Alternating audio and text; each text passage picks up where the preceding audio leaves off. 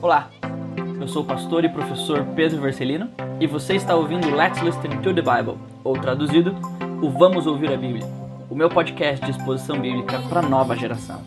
Aqui eu tento ajudar você a ouvir as escrituras de uma forma que realmente faça sentido. Então, vamos lá para mais uma exposição.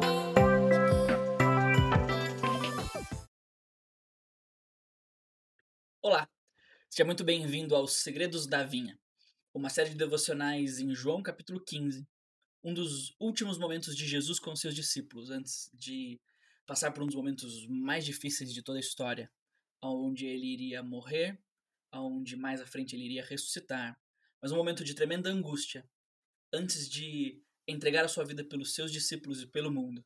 Jesus deixou um ensinamento extremamente profundo, mas extremamente transformador para os seus discípulos. Ele falou para eles sobre a vinha de Deus. E eu queria compartilhar com você, nessa pequena série que nós vamos ter uh, de cinco episódios, alguns segredos da vinha que Jesus compartilhou com seus discípulos, para que quando eles não estivessem mais com ele, eles pudessem experimentar a vida de Jesus neles de uma forma totalmente impactante e transformadora. Por isso eu quero ler para você João capítulo 15, a partir do versículo 1 até o versículo 11. E nós faremos isso todas as vezes que nos encontrarmos por aqui nesse episódio, ou nos próximos episódios, nós vamos relembrar de João capítulo 15. E eu quero compartilhar com você um segredo, ou talvez dois, daqueles que Jesus compartilhou com seus discípulos, sobre a vinha de Deus e a vida na vinha de Deus. João capítulo 15, a partir do versículo 1, diz o seguinte: Eu sou a videira, Jesus dizendo, e meu pai é o agricultor. Todo ramo que estando em mim não dá fruto, ele corta, e todo que dá fruto, ele poda, para que dê mais fruto ainda. Vocês já estão limpos pela palavra que lhes tenho falado. Permaneçam em mim, e eu permanecerei em vocês. Nenhum ramo pode dar fruto por si mesmo se não permanecer na videira. Vocês também não podem dar fruto se não permanecerem em mim. Eu sou a videira, e vocês são os ramos. Se alguém permanecer em mim e eu nele, esse dará muito fruto, pois sem mim vocês não podem fazer coisa alguma.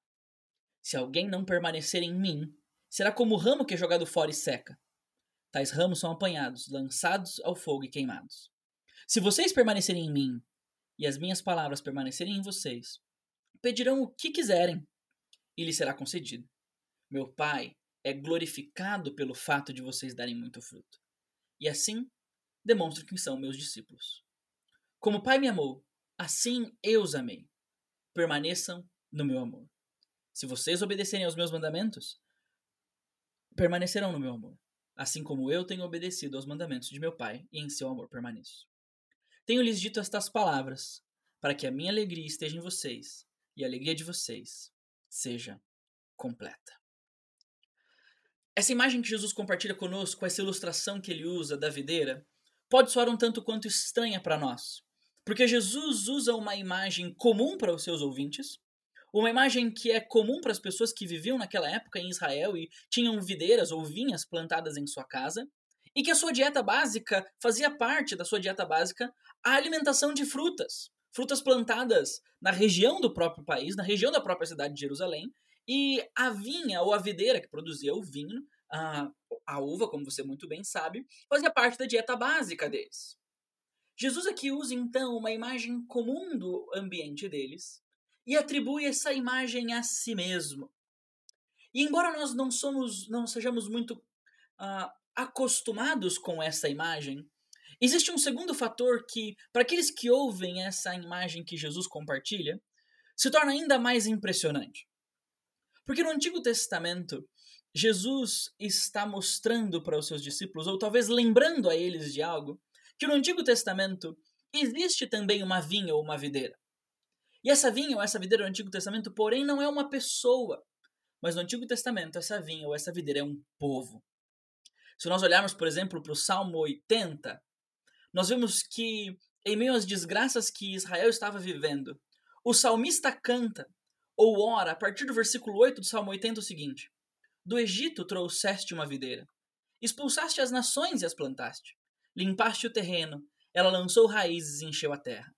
Os montes foram cobertos pela sua sombra, e os seus mais altos cedros pelos seus ramos. Seus ramos se estenderam até o mar e os seus brotos até o rio. Por que derrubaste as suas cercas? permitindo que todos passam apanhem as suas uvas? Javalis da floresta devastam e as criaturas do campo dela se alimentam. Volte-se para nós, ó Senhor dos Exércitos, Deus dos altos, olhe e vê, toma conta desta videira e da raiz que tua mão plantou, do filho que para ti fizeste crescer. No Antigo Testamento, Israel era comparado com uma videira por ter sido plantada por Deus, cultivada por Deus, e se esperava então que ela desse que Israel desse frutos de acordo com aquilo que Deus fez por eles, que por meio da obediência à lei, Israel viesse a ser aquilo que Deus esperava deles. Mas quando nós olhamos para a imagem da videira em outros lugares no Antigo Testamento, Isaías capítulo 5, capítulo 27, nós descobrimos que Israel nunca foi o que Israel deveria ser. Israel nunca foi a bênção às nações que deveria ser. Israel nunca obedeceu a Deus fielmente da maneira como Deus esperava.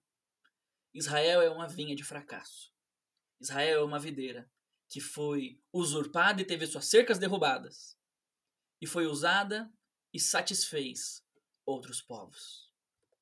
Mas agora, a gente vê Jesus atribuindo a si mesmo a imagem da videira.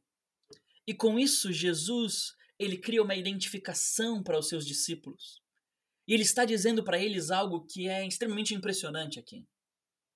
Por causa de todo esse pano de fundo de Israel ser o povo de Deus, que era representado pela videira, e agora Jesus dizer: Eu sou a videira. Jesus se identifica com o povo de Israel, com o povo de Deus, e está dizendo para os seus discípulos: Eu sou aquilo que vocês não podem ser por si mesmos. Eu sou aquele que está tomando o lugar de vocês no que diz respeito à aceitação de Deus, à obediência a Deus, a ser aquilo que Deus espera que vocês sejam. Embora no Antigo Testamento a imagem da vinha sempre carregue conotações de destruição, de juízo, de rejeição da parte de Deus, porque Israel é o povo que não deu fruto como Deus esperava que desse. Agora, ao atribuir para si mesmo a imagem da videira, Jesus está mostrando para os seus discípulos que ele tomou, no que diz respeito a agradar a Deus, o lugar deles. Ele é o verdadeiro filho perfeito que Israel não foi. Ele é aquele de quem vai vir um povo perfeito que Israel não foi.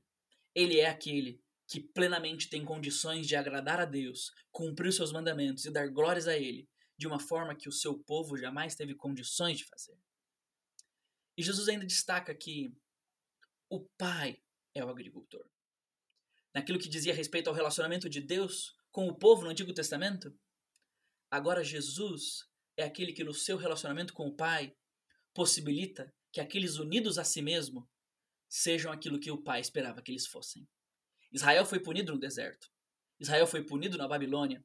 Israel foi punido pelos povos vizinhos. Constantemente Deus podou a videira de Israel no Antigo Testamento. Mas Israel, mesmo assim, não deu fruto. E, inclusive, por causa disso, foi rejeitado. E aqui nós vemos agora Jesus no lugar de Israel, sendo ele mesmo aquele que, pelos seus sofrimentos, pela sua morte, pela sua ressurreição, assume o lugar do povo de Deus, sendo ele o filho de Deus que Israel não foi, sendo ele aquele que substitui Israel na missão destinada ao povo de Deus de agradar a Deus. E é por isso que Jesus vai dizer mais à frente, no capítulo 15, que aqueles que estão em Jesus, unidos com Jesus, podem agradar a Deus como Deus espera.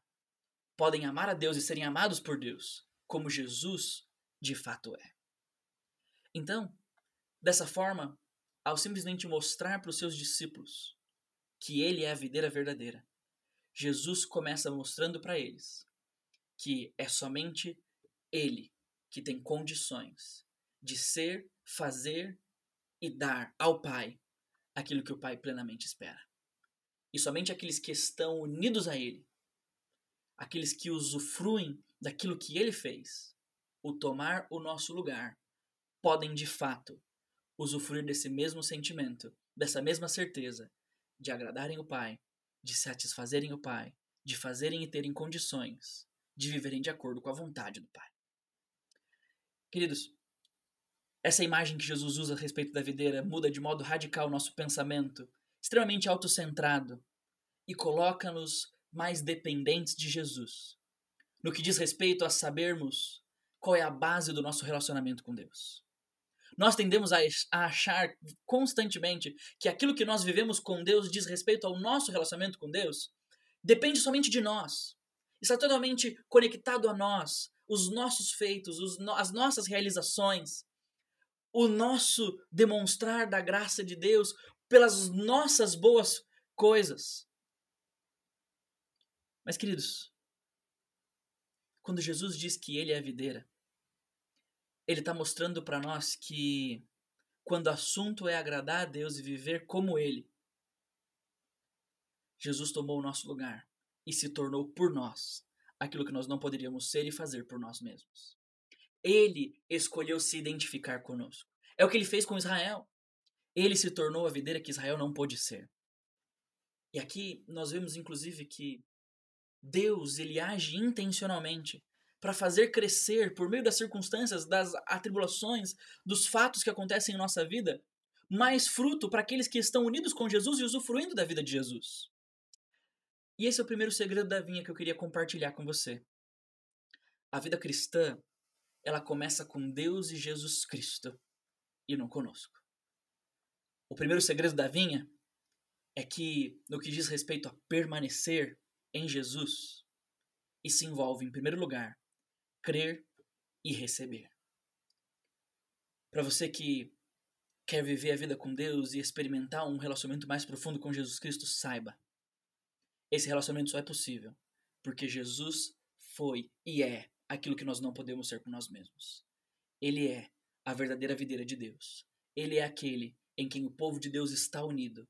E é somente por causa dele e dessa união com ele que nós podemos pensar, desejar e, de fato, de alguma forma, em algum nível, agradar e satisfazer a vontade de Deus Pai. Permanecer, em primeiro lugar, é crer e receber Jesus Cristo com fé como nosso substituto, aquele que tomou o nosso lugar no que dizia respeito a satisfazer os desejos justos de Deus, se fez pecaminoso no nosso lugar, recebeu a ira de Deus e na sua morte e ressurreição garantiu para nós, aqueles que creem nele, que entendem que ele tomou o nosso lugar, o privilégio e a oportunidade de serem para o Pai aquilo que o Pai espera por meio do Filho, Jesus Cristo. Esse é o primeiro segredo da vinha. A vida cristã não começa conosco, começa com Jesus, que tomou o nosso lugar no nosso relacionamento com Deus, se tornou o nosso mediador e com isso, da vida que flui de si mesmo, deu vida a nós, para que a gente possa viver uma vida que agrada o Pai, uma vida que começa com Jesus, uma vida que começa com Deus, antes de começar conosco. Deus te abençoe. Você ouviu mais uma exposição bíblica e eu espero que ela tenha sido bênção e tenha feito sentido para você. Se você não quiser perder nada daquilo que chega por aqui, não esqueça de ativar as notificações deste podcast e de me seguir no Instagram. Valeu!